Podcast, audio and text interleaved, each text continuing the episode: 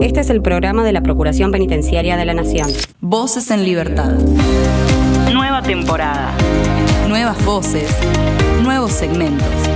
Más contenido. El mismo compromiso. Voces en Libertad. Atravesamos los muros.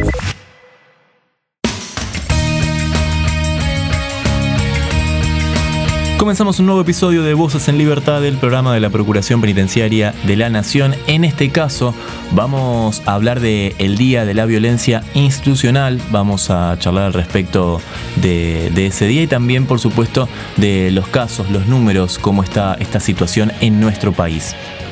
Por otro lado tendremos la columna mensual de Bernarda García, quien nos vendrá a facilitar una vez más un nuevo reporte COVID, en este caso de marzo de este año, el número 22.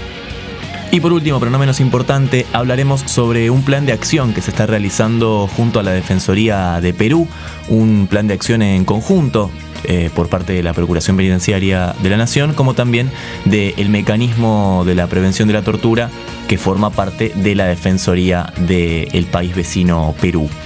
Todo eso y mucho más tendremos en este nuevo episodio de Voces en Libertad. Está Tomás Rodríguez Ortega en la edición.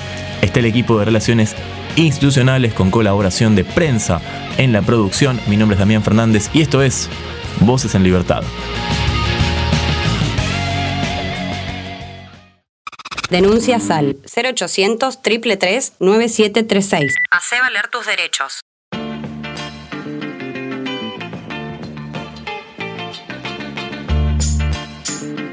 El 8 de mayo fue el Día Nacional de la Lucha contra la Violencia Institucional y es un tema del cual por supuesto nos hemos ocupado muchas veces eh, dentro de, de, este programa y dentro del organismo de la Procuración Penitenciaria de la Nación y estamos en comunicación justamente para hablar de eso y de otras cuestiones con el doctor Ariel Cejas Meliare, Procurador Penitenciario Adjunto Interino. Ariel, ¿cómo estás? ¿Todo bien? ¿Qué tal? ¿Cómo estamos?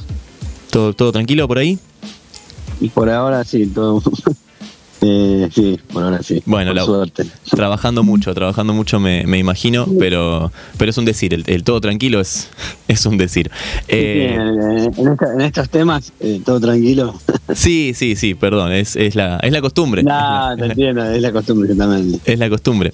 Eh, bueno, Ariel, 8 de mayo, Día Nacional de la Lucha contra la Violencia Institucional. Sí, eh, básicamente es esta, este tipo de violencia aplicada por, por funcionarios públicos en, en, contextos de restricción de libertad. ¿no? Estoy leyendo justamente eh, el, con, el, concepto para que quede claro de qué estamos hablando cuando hablamos de, de violencia, ¿no? Sí, sí, sí. Bien. Eh, por supuesto sí, que. como bien vos sí. decís, y me parece lo importante. Uh -huh. Sí, eh, perdón, porque había problemas de conexión. Eh, como bien vos decís, me parece que lo importante fue eh, la creación de, de, la ley, ¿no? De la 26811, que, que instauró el día, justamente el Día Nacional de, Lucha contra la Violencia Institucional, digamos, para, para, para recordar, para, para recordar, para promover eh, políticas públicas que, que respeten los derechos humanos de las personas privadas de libertad, ¿no? Eh, y este, violaciones de, las distintas eh, fuerzas de seguridad. Así que para nosotros eh, la creación de, esta ley, por más simbólica que sea, es, importante, ¿no?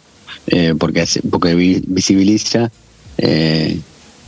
situaciones que nosotros venimos trabajando hace muchos años y en, que en algunos momentos fue cuestionada también, ¿no? Esa, esas denuncias por violencia institucional que, que nosotros hacíamos, ¿no? Eh, así que bueno. Cuestionadas eh, desde, bienvenida desde esta, cuestionadas desde esta dónde? ley.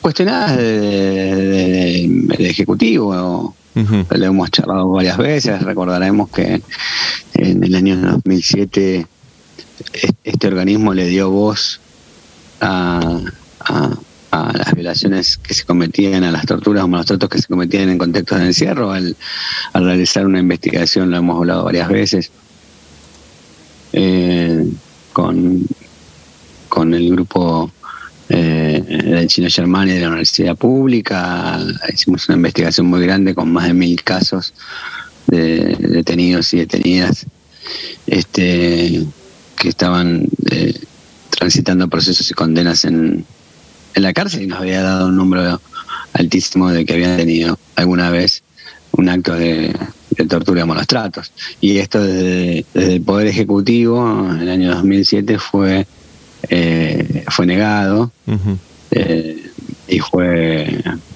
bueno, la Procuración Penitenciaria fue denunciada por, digamos, por, por, estas cuestiones.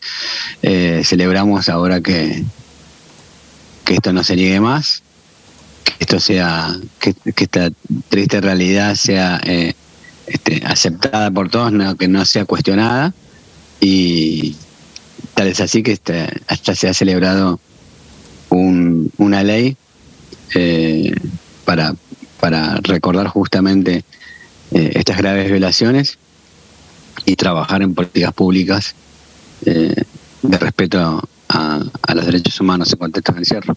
Claro, sí, sí, sí, completamente. Eh, en un trabajo que por momentos se hace cuesta arriba, ¿no? Imagino porque mm, según, bueno, lo que estoy viendo acá en un informe, solamente el 33% de, de los casos eh, presentan eh, los, los agredidos, digamos, las víctimas, eh, presentan su, su consentimiento para, para denunciar. Eso hace que sea un poco, un poco más complicado, ¿no? A, veces la, la labor.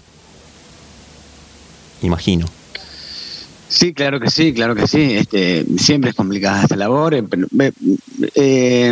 levantado un poco el, el, el número. Ya, estamos, o, o, algún año fue el tema de la pandemia capaz que nos hizo bajar un poco, pero eh, estuvimos en el 41% de, de las personas que querían este, denunciar actos de, torturamos los tratos cuando cuando se comenzó con este con este procedimiento especial luego de la investigación que hizo la procuración en el 2007 eh, eh, comenzamos con un 7% nada más de personas que querían eh, prestaban el consentimiento para denunciar. Esto, esto claro, este fue, un, fue un, trabajo muy, muy, como dijiste, cuesta arriba, pero que, logramos torcer en muchas cuestiones.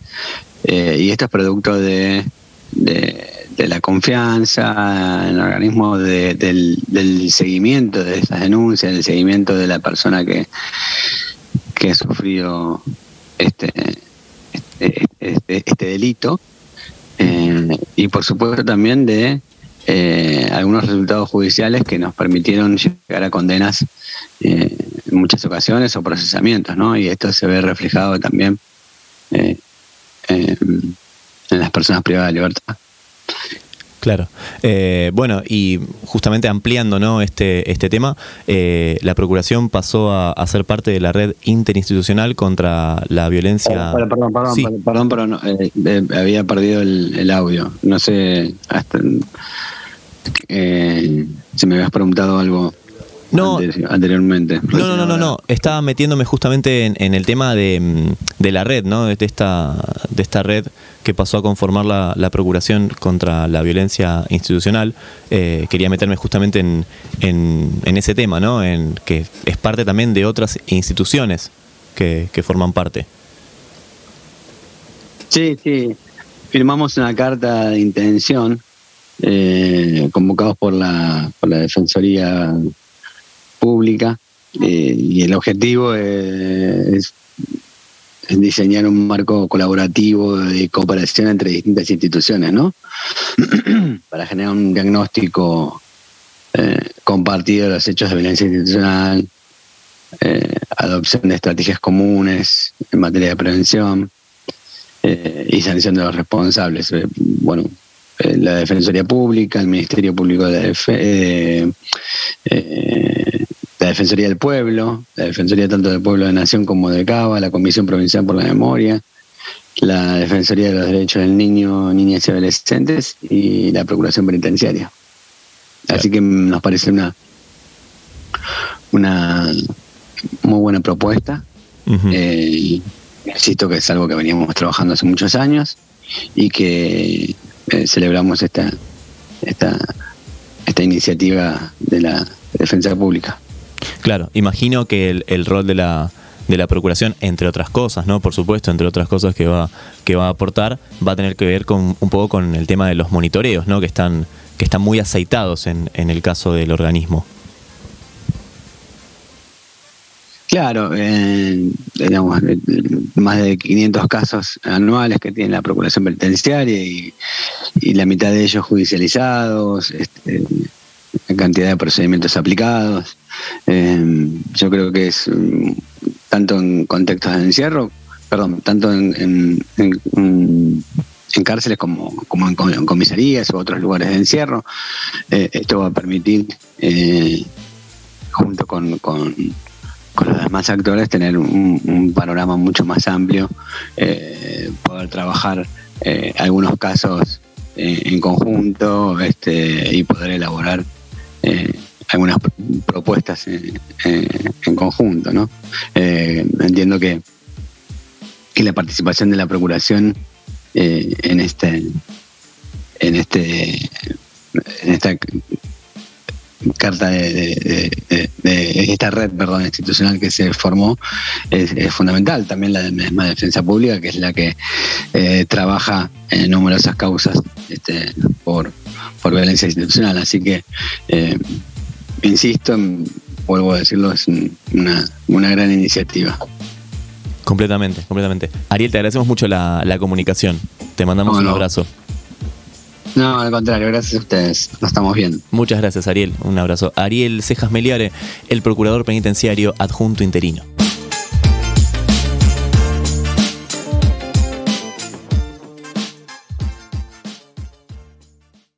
Voces en Libertad. Un programa de la Procuración Penitenciaria de la Nación. Y esta banda pronto estará en la Argentina. Es la gente de The Cooks. Suena un clásico, esto es Nave. saying it's your fault, although you could have done more. Oh, you're so naive, yes, so how could this be done with such a smiling sweetheart? Sweet pretty face is such an ugly way, something so beautiful. Oh, that every time I look inside, I know she knows that I'm not fond of asking. True or false it may be, or she's still out to get me. And I know she knows that I'm not fond of asking. True or false it may be,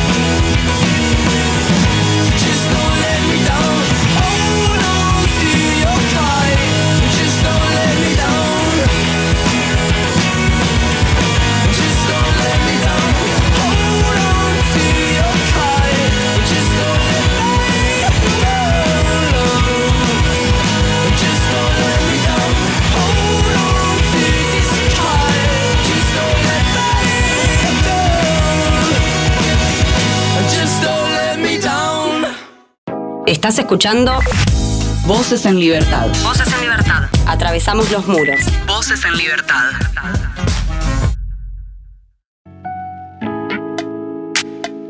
Bueno, como todos los meses tenemos una vez más nuestra columna mensual, valga la redundancia, de Bernarda García, una vez más con reporte COVID, en este caso del mes de marzo. Bernarda, ¿cómo estás? ¿Todo bien? Hola David, hola Flor, muy bien por suerte. Bueno, me alegro, me alegro. Eh, Bernarda, el tiempo es tuyo.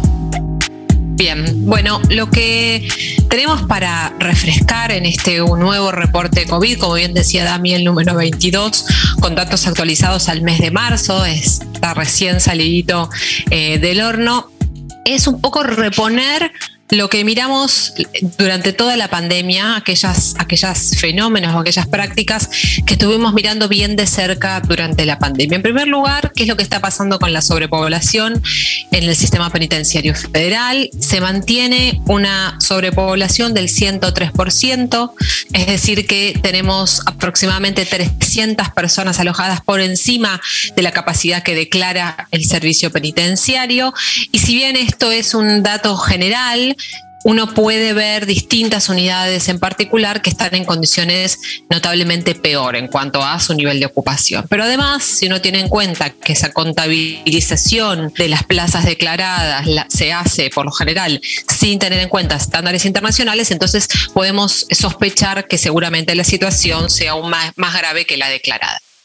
También es muy grave, o mejor dicho, la situación de sobrepoblación se ve este, aún profundizada al observar qué es lo que está pasando en los centros de detención de la policía de la Ciudad Autónoma de Buenos Aires. Eh, durante el mes de marzo se volvió a superar una cifra máxima eh, histórica de los de personas en estos espacios, en comisarías y en alcaldías, eh, que es una práctica que, como siempre decimos, comenzó en el mes de abril del 2020 con el desembarco de eh, la emergencia sanitaria por COVID. En el mes de marzo superó, les decía, el, el máximo histórico, superaron, superó el techo de la cantidad de personas alojadas con 809 personas en alcaldías y en comisarías. Bueno, y este aumento de personas eh, alojadas en los centros de detención de la policía que se viene repitiendo desde el comienzo de la pandemia, en este caso, tiene mucha relación con lo que está pasando en las comisarías, en relación a las personas que estaban alojadas en los meses pasados. En el mes de marzo se produjo un salto significativo en la cantidad de personas alojadas en comisarías vecinales. Y esto es así no porque la situación de las alcaldías haya mejorado, sino porque la situación en esos espacios, en las alcaldías, em, está sobrepoblada en un 80%. Es decir, hay, eh, el, nivel de ocupación está superado en un 80% de su capacidad. Con lo cual la situación mes a mes, lejos de eh, morigerarse o lejos de verse aliviada, en el caso de los centros de detención de la policía, se va agravando. Por otro lado, lo que miramos también son qué estuvo pasando con los contagios. En el último mes veníamos de un enero con una cantidad muy eh, exorbitante de, contagios. Em, en el mes de enero se superaron también los niveles eh, máximos registrados desde el comienzo de la emergencia sanitaria. Eso se atemperó bastante en el mes de febrero y en el mes de marzo recién eh, tuvimos solamente cuatro contagios, que cuatro contagios es más o menos el promedio de casos que se registraron durante los últimos meses del 2021. Eh, en total, desde marzo de 2020 se, hubo 1.100 casos de COVID positivos en cárceles federales y en febrero también lo que ocurrió al igual que en marzo, en los últimos dos meses, es que no se reportaron contagios nuevos ni en institutos de menores de la Ciudad Autónoma de Buenos Aires, ni tampoco en los centros de detención de la policía. Em, respecto de las vacunas, sabíamos que el plan de vacunación se había demorado en comenzar en su momento y que recién comenzó durante la segunda mitad del 2021, pero lo que, con lo que nos encontramos en el mes de marzo es que ya se aplicaron al interior de las cárceles del Servicio Penitenciario Federal más de 30.000 dosis, y durante el mes de marzo se llegó a una relación bastante positiva eh, de personas vacunadas, donde tres de cada cuatro personas presas tienen un esquema con eh, una tercera dosis de refuerzo aplicada. Muy probablemente de esto dependa que ni durante febrero ni durante marzo se hayan producido afortunadamente nuevos eh, fallecimientos, con lo cual eh, el total de personas fallecidas por COVID es el mismo que teníamos hasta enero con 28 fallecimientos. Bueno, bien, Bernarda, hemos repasado creo que todas las, aristas, todos los puntos de, este informe, ¿no? Sí, lo hemos, hemos revisado eh, así como un paneo general, pero para refrescar qué es lo que estamos contando al interior de los espacios de encierro durante la pandemia. Dale, excelente. Entonces, eh, nos encontramos el mes que viene con un nuevo informe, ¿te parece? Me parece bien, ahí nos vemos. Dale, un abrazo. Igual para vos.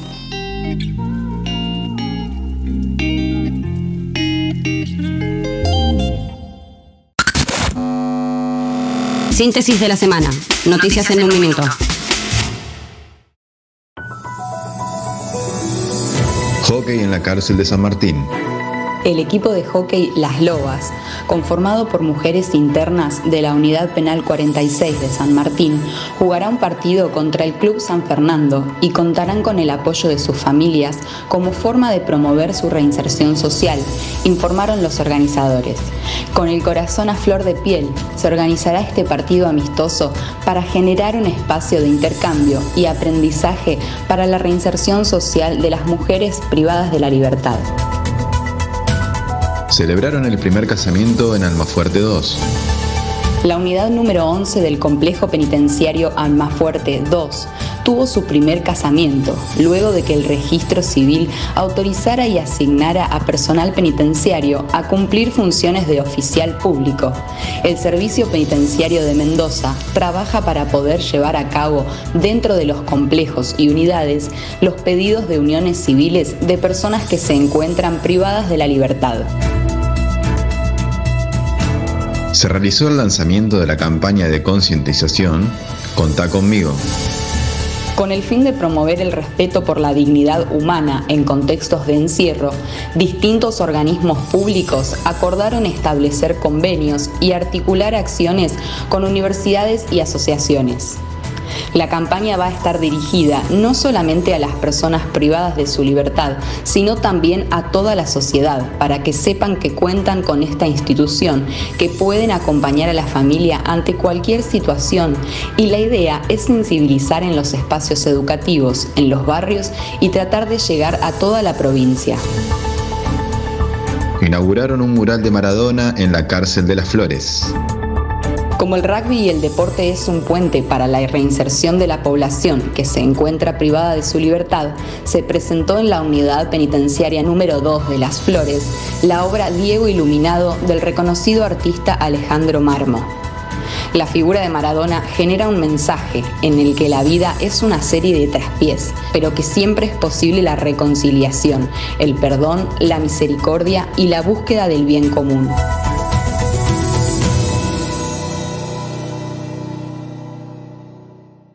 Libertad. Un programa de la Procuración Penitenciaria de la Nación.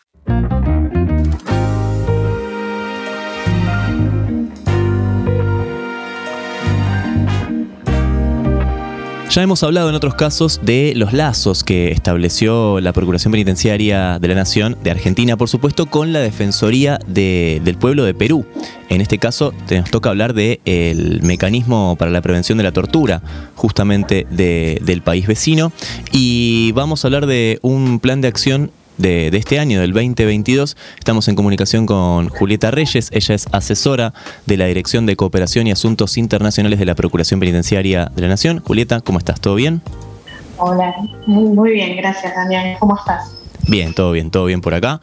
Em, bueno, Julieta, antes de, ir al aire me comentabas, estábamos hablando justamente de este plan de acción 2022, pero vos me comentabas que la relación o, bueno, o estos lazos vienen desde 2019, que se está trabajando con, con Perú. Sí, exactamente. Em, venimos trabajando con Perú desde el 2019 este plan de acción que, muy bien mencionás para este año viene a cuenta de un proyecto de cooperación que se forjó eh, a finales del 2019 que se llama Fortalecimiento de las capacidades institucionales en el marco de la prevención de la tortura y otros malos tratos, que es un proyecto financiado por Cancillería y la Agencia Peruana de Cooperación. Eh, la idea era intercambios de experiencias, de buenas prácticas, etcétera, y realizar un protocolo de malos tratos en común. Lo que pasó es que, bueno, pandemia mediante, eh, se, frenó un poco esta serie de intercambios empezamos a activarlo a fines del, 2020 y durante el año pasado se hicieron diferentes eh, etapas de manera virtual, donde se desarrollaron, por ejemplo, encuentros con el equipo de género y diversidad sexual, niños, niñas, adolescentes y jóvenes en conflicto con la ley penal, salud, etc. Y, este año nosotros tuvimos una reunión con Cancillería y, la idea era poder eh, llevar adelante otros encuentros y poder eh, realizar un desplazamiento, tanto la Procuración a Perú como eh, este mecanismo de prevención de la tortura hacia Argentina. Entonces estamos como viendo qué fechas nos conviene, de qué vamos a hablar, incluso poder conversar sobre este protocolo que, tenemos la idea de, generar, que a ellos la verdad es que le, vendría bien porque nos comentaron que el tipo de protocolos como desarrolla la Procuración de 2007 no, no cuentan No sé si se te cortó, ¿se te cortó o estás? No, estoy acá. Ah, estás ahí, estás ahí, perfecto. Para ¿Se, me, escuchó? Eh, que, bueno, dijiste que no, cuentan con ese tipo de protocolos, ¿no? Sí, exactamente. Bueno, ahí, ahí quería meterme justamente, Julieta, porque lo hemos mencionado, lo hemos destacado, pero obviamente el público se renueva. No existe un organismo o, un tratamiento en otros países como sí se le da eh, acá en Argentina, o sea, como, como existe la procuración, hay similitudes, pero dentro de lo que son defensorías, digamos, pero no hay un organismo independiente, como sí tenemos nosotros.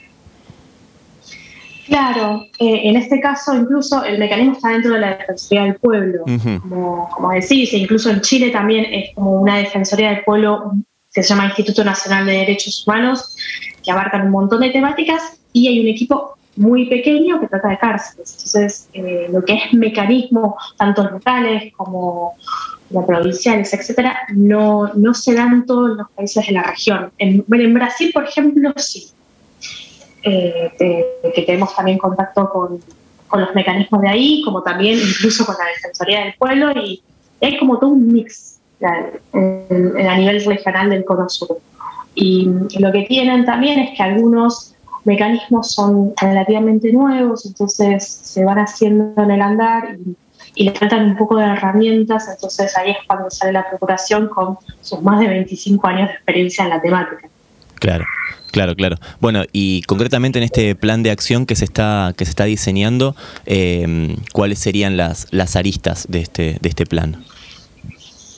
La idea, bueno, en principio es viajar que expertos o expertas de la Procuración viajen a Perú, vean eh, la situación parcelaria, haber un intercambio de experiencias en base a, puntos que vamos a poner en común de las inquietudes de, la contraparte peruana como de la Procuración. Eh, y por otro lado es diseñar, eh, conversar sobre este protocolo de, de, malos tratos que a ellas está faltando, que nosotros lo tenemos desde el 2007 y de alguna manera lo vamos perfeccionando con el correr de los años. Pero bueno, ellos la verdad es que no cuentan con esa herramienta que consideran que es muy valiosa para la detección de casos de tortura y malos tratos y después para su tratamiento, ya sea en el Poder Judicial o en las medidas que consideren como institución decidida. Claro. Em, ¿Y qué, qué, qué, sienten como, bueno, en este, en este trato, ¿no? En este ida y vuelta que se da con, con Perú? Mm, qué, cuestiones que ellos aplican nos puede servir a, nosotros como, o sea, o le pueden servir, mejor dicho, a la Procuración como, como organismo, porque como vos mencionabas recién, a ellos muchas de las cosas que la Procuración aplica lo, tomaron, no sé si como, como ejemplo, pero, pero sí lo, tomaron para, para accionar en sí. Nosotros al revés, ¿cómo, cómo estamos frente a ellos? y nosotros estamos como más avanzados en ese sentido. Em, y la verdad es que en, este tipo de intercambios, por lo menos eh, en este particularmente con Perú, estamos siendo más eh, como, si fuera más una baja de línea, si se quiere, más que de línea de, conocimiento y de expertise, porque la verdad es que en los últimos encuentros, en las etapas virtuales, eh, nosotros llevamos todo como el bagaje de conocimientos. Ellos nos pudieron dar un, sondeo de, ciertas situaciones, por ejemplo, de lo que es género y diversidad sexual, que tienen un trabajo bastante eh, incipiente, pero que están tratando de avanzar. Incluso tuvieron la semana pasada, no, la anterior, un conversatorio interno de capacitación sobre diversidad sexual que invitaron a la Procuración, ¿no? donde se debaten las formas de intervención. Entonces, eh, no se sabría decir con exactitud. La Procuración por ahí lo que hace es escuchar un poco y dar su, su conocimiento en base a la trayectoria que tiene. Claro. Claro, claro. Eh, caso contrario que nos ha pasado, por ejemplo, con Chile, que tienen un sistema de, base de datos, de, más que nada de, recepción de denuncias, un sistema informático bastante avanzado, que incluso lo pueden llegar desde la página, tienen todo un mecanismo bastante interesante. Por ejemplo, nos ha pasado eso con, con Chile. Bien, Bien, eh, Julieta, ya para, ir cerrando, no sé si hay algo que quieras agregar que no te haya preguntado.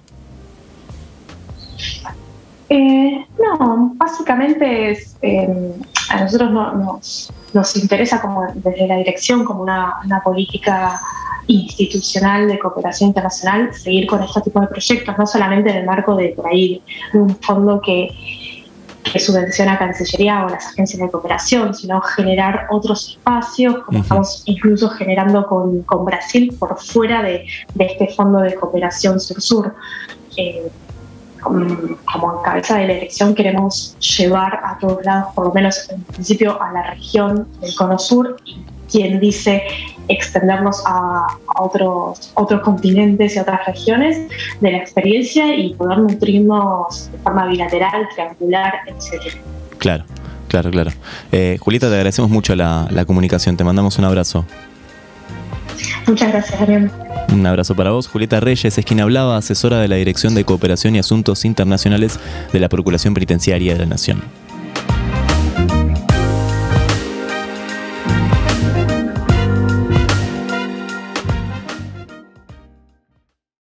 Volvé a escuchar este u otro programa a través de la web oficial radio.ppn.gov.ar. Voces en Libertad. Un programa de la Procuración Penitenciaria de la Nación. Y no recuerdo si ya hemos escuchado alguna canción de este artista que realmente está desquiciado, pero en el buen sentido. Es una mente que no sabemos cómo, cómo labura y cómo funciona. Louta es el que suena la forma de tus huesos.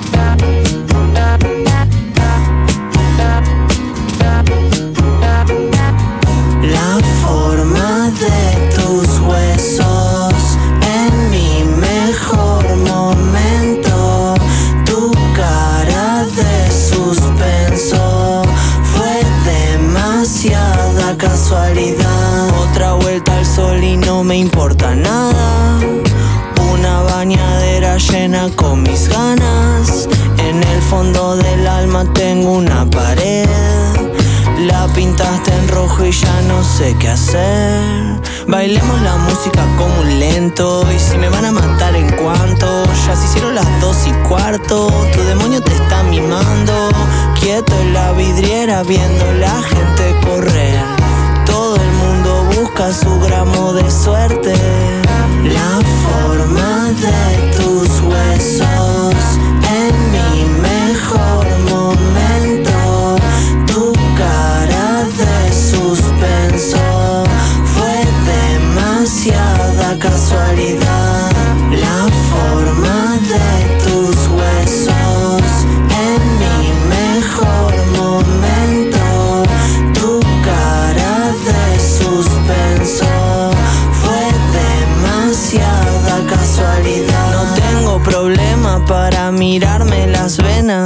La sangre que corre nunca escuchó mis problemas. No hace falta volver a verte.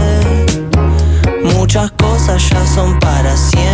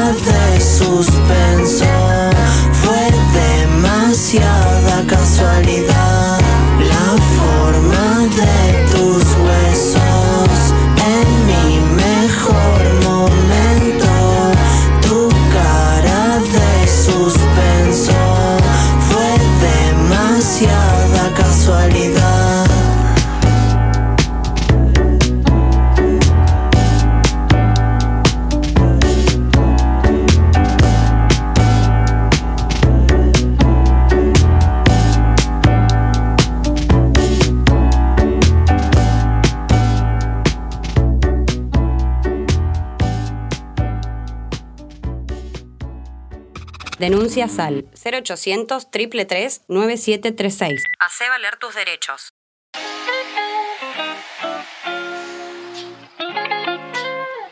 Y esto fue Voces en Libertad. Ya sabes que podés encontrar más información en www.ppn.gov.ar y también escuchar cualquier programa que quieras en radio.ppn.gov.ar. Estamos en Spotify también, nos buscas como Radio PPN y nosotros nos encontramos la semana que viene para hacer una nueva edición de Voces en Libertad.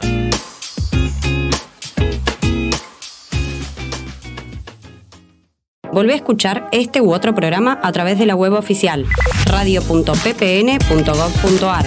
Voces en libertad. Un programa de la Procuración Penitenciaria de la Nación.